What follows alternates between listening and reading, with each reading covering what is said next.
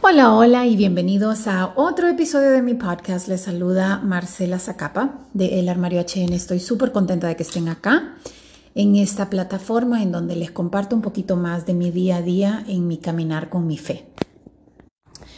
Ok, hoy quiero hacer una confesión. No sé, siento que todos mis podcasts son un poquito de confesión, pero tengo varios días en que me ha costado conectar con Dios. O sea, no he tenido, me ha costado tener mi tiempo a solas, han estado pasando muchas cosas en mi vida, la agenda está complicada, necesito salir corriendo y me está costando concentrarme. Aún cuando logro sentarme, yo todas las mañanas tengo mi espacio, yo creo que se los he hablado acá, tengo mi espacio donde tengo mi Biblia, tengo mi nota de apuntes, mi iPad para la música.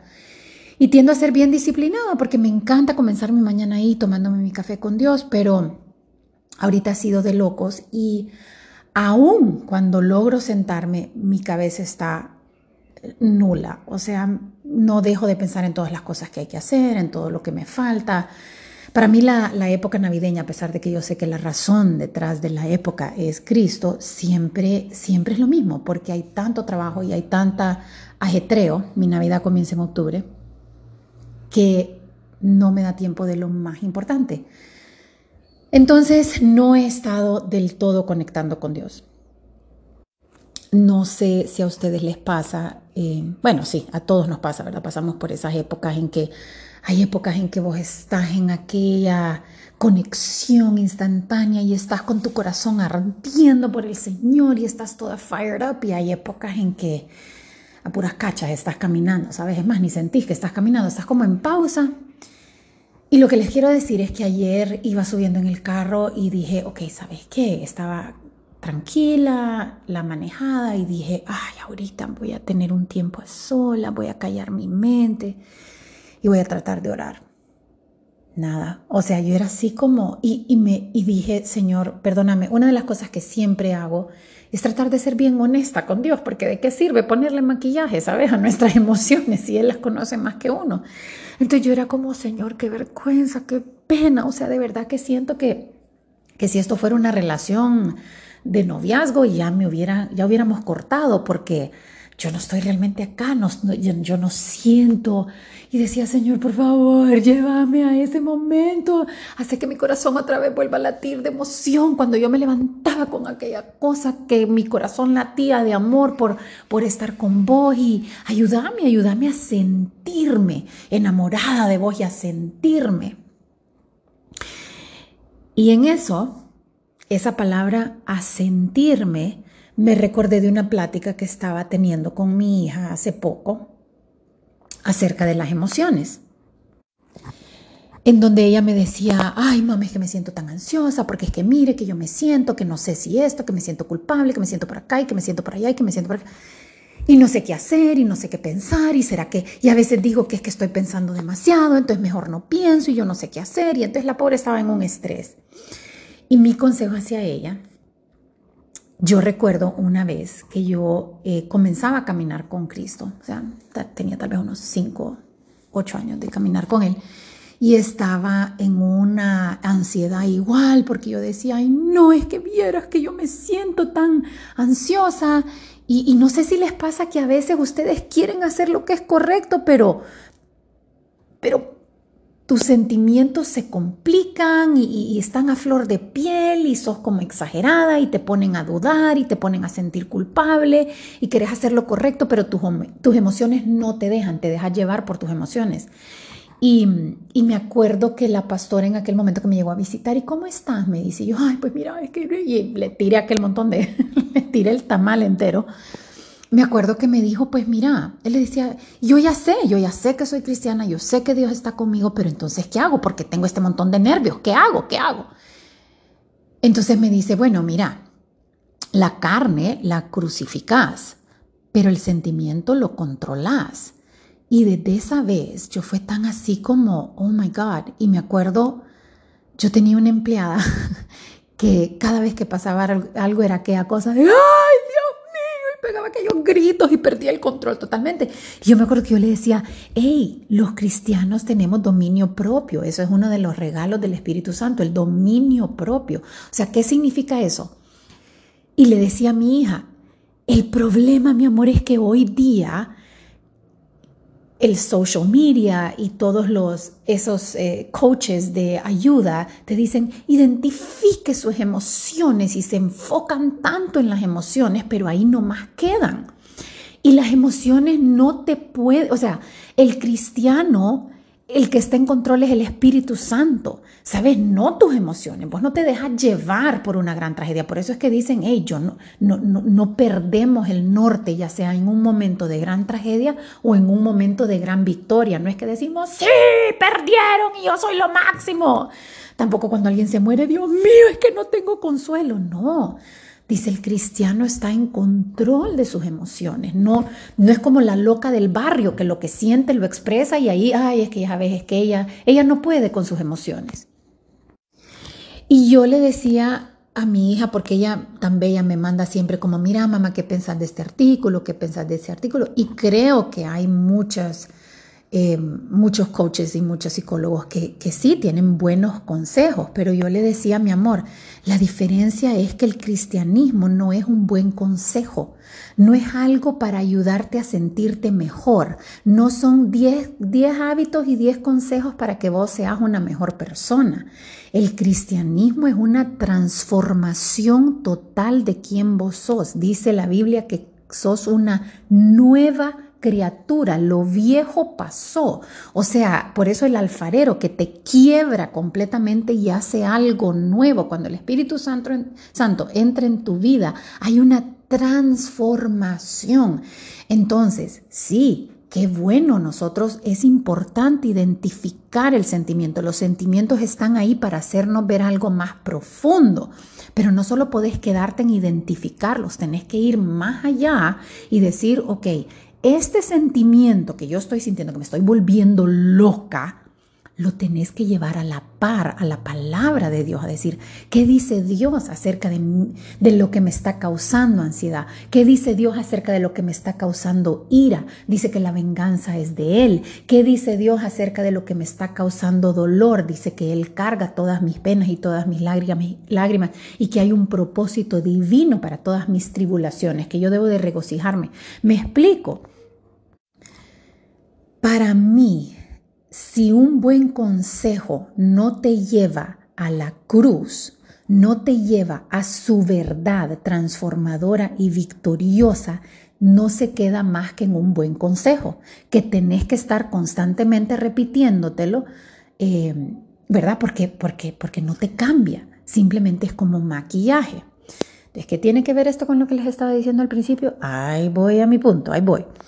La cosa es que cuando iba subiendo yo me acordé de eso, de decir, es que, es que la fe no es un sentimiento, es una convicción.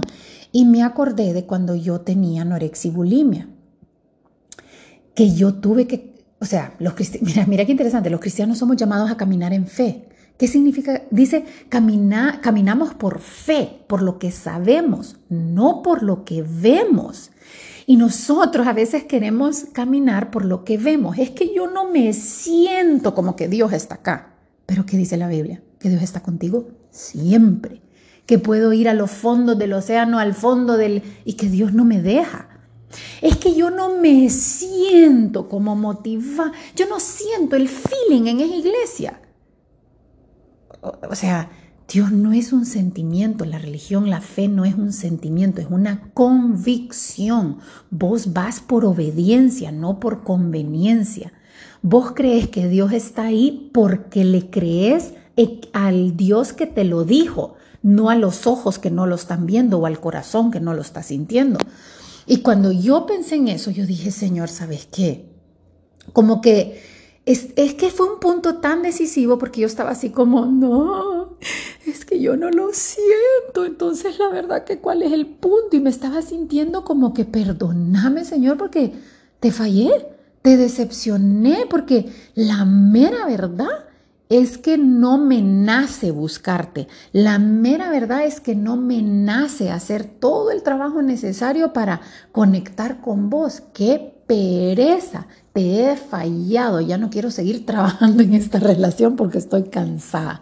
Esa es la mera verdad. Y en cuestión de un segundo, Dios cambió mi mente y fue como que si es que aquí la que se acerca a mí no vos, soy yo. Si es, mire, varias verdades que, que vi en ese segundo.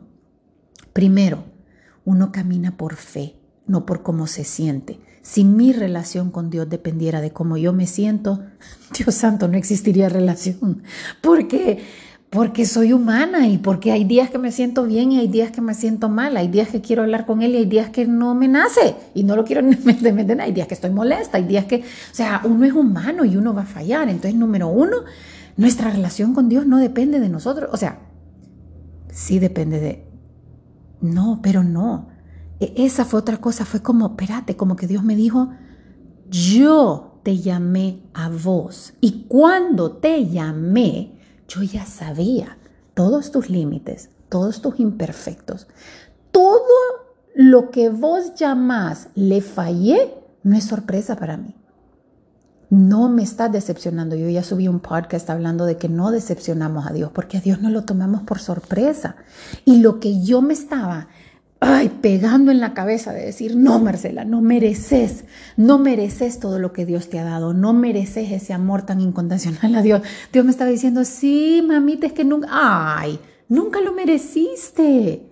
Y es que vos crees que porque leías la Biblia todos los días y porque has ido a todos esos cursos de discipulado y porque vas a la iglesia y porque eso, vos crees que eso te subió de estándar conmigo. ¿Vos crees que eso te ganó puntos conmigo? No, no, no, no, no. Eso te convirtió en la persona que sos hoy, que sos una guerrera y que tenés una base sólida. Pero en, en tu relación conmigo, mi amor por vos no cambia. Yo no estoy pensando, este es Dios hablando, ¿verdad? Ustedes, o sea, Dios no piensa como irme y no puedo creer que mandé a mi hijo para morir por esa. Mira también que empezó y mírala cómo está eso, si no me lo esperaba. Yo tenía confianza en esta chica, pero tiene como un mes de no hablarme. Híjole, qué decepción. No, no. Y ahí nomás empecé a decir y a, a aclamar las verdades de Dios sobre mi vida. No como yo me sentía, sino que yo empecé a decir, Gracias Señor porque soy tu hija amada. Gracias Señor porque te deleitas en mí. Gracias Señor porque desde el momento de la creación vos decidiste hacerte hombre para venir a la tierra a morir esa muerte tan terrible en la cruz por mí. Por mí. No solo por el mundo, por mí. Cuando Jesús iba caminando por esa por ese esa subida de Gólgota, cargando esa cruz con la, con la corona de espinas, con la gente humillándolo, mis defectos, mis imperfecciones, mis pecados, no lo, no lo intimidaron, al contrario, era lo que lo motivaba a decir exactamente, Marcela, por todos esos momentos. Jesús estaba pensando en ese momento ayer en mi carro donde yo me sentía que yo no merecía la gracia de Dios, que yo no merecía el amor de Dios porque yo le había fallado. Justamente en esos momentos de tu mayor debilidad fueron los que impulsaron a Cristo a lanzarse sobre esa cruz y a que lo crucificaran, a decirle a los ángeles, no se me muevan, que esta muerte es para que todos esos momentos de tristeza, de derrota, de fracaso que va a sentir Marcela, ponga su nombre ahí, sean derribados en el nombre de Cristo. Por eso Él murió. Por eso Él murió, porque nosotros jamás hubiéramos podido llegar a la, a la presencia de Dios. Jamás hubiéramos podido ganarnos el cielo. Jamás. Justamente porque fallamos. Justamente porque somos imperfectos. Y así, en nuestra imperfección, en, nuestra, en nuestro pecado, así en lo peor, cosas que nosotros ni siquiera podemos ver, pero que Él sí vio. Él nos escogió y Él nos amó y nos sigue amando hasta el día de hoy. Entonces, Solo quería dejarles este mensaje para hoy, esta motivación de que si usted está pasando por un momento difícil, si usted está pasando por un momento de duda, no se desanime, no se esconda de Dios, no, no, no esconda su cara en vergüenza diciendo, Dios mío, lo que te he hecho no lo puedo creer, porque a Él no lo agarra por sorpresa. Este momento es justamente una de las razones por las que Él mandó a su Hijo a morir en esa cruz, para que usted por fe sepa que aunque su corazón le dice que usted está sola, Dios está ahí al lado. Clámelo y comience a vivir en la verdad que nos hace libres. Bueno chicos, los dejo. Gracias por escucharme, gracias por estar aquí. Déjenme sus comentarios y los veo en la próxima.